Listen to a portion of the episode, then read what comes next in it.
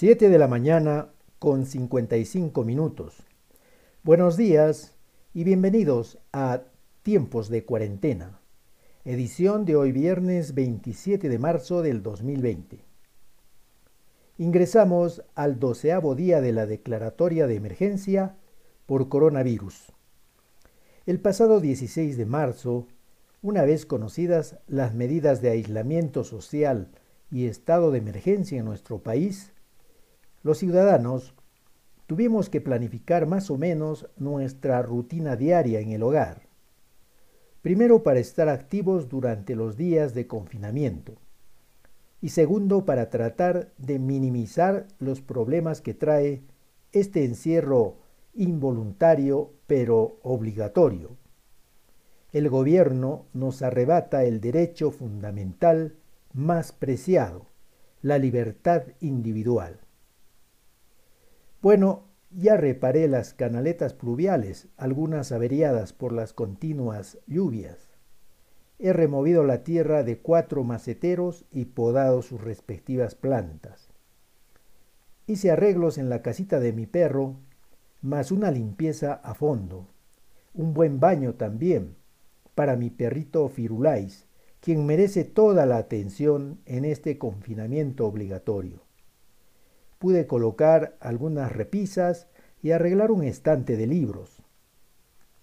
Paralelamente, día tras día, la escrupulosa limpieza de la casa, limpia y limpia hasta dejar todo brillante. Hay mucho tiempo. Pero los días de encierro no se acaban. Miras el reloj.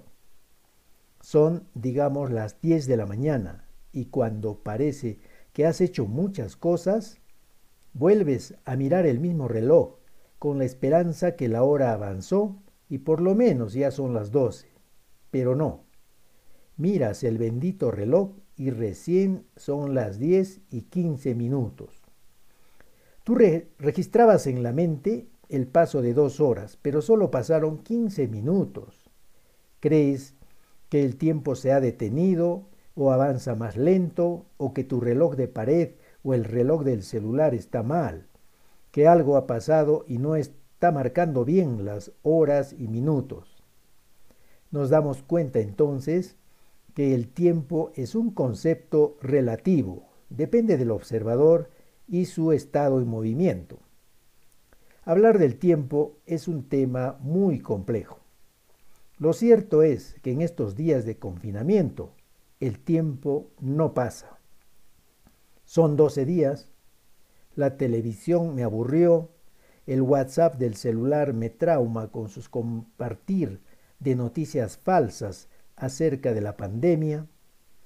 Ayer estuve dando vueltas y vueltas por la casa. Llega un momento en el que ya no sabes qué hacer. Cada familia, cada hogar, en estos momentos de crisis y confinamiento, está escribiendo su propia historia recurro a una frase de uso común. Nadie sabe lo de nadie. Sea tu casa grande, regular, pequeña o finalmente vivas en un cuarto, esta situación de confinamiento pone a prueba el espíritu de supervivencia, tu capacidad de tolerancia, de entendimiento, pone a prueba las relaciones interpersonales con cada uno de los miembros de tu familia y cómo pueden capear las dificultades de vivir encerrados en tu propio domicilio. Imaginarse una familia joven con dos o tres hijos en edad escolar. Estos niños no pueden ir al colegio y lo peor, no pueden salir de casa. Pone a prueba la paciencia y la perseverancia de los padres para mantener la calma.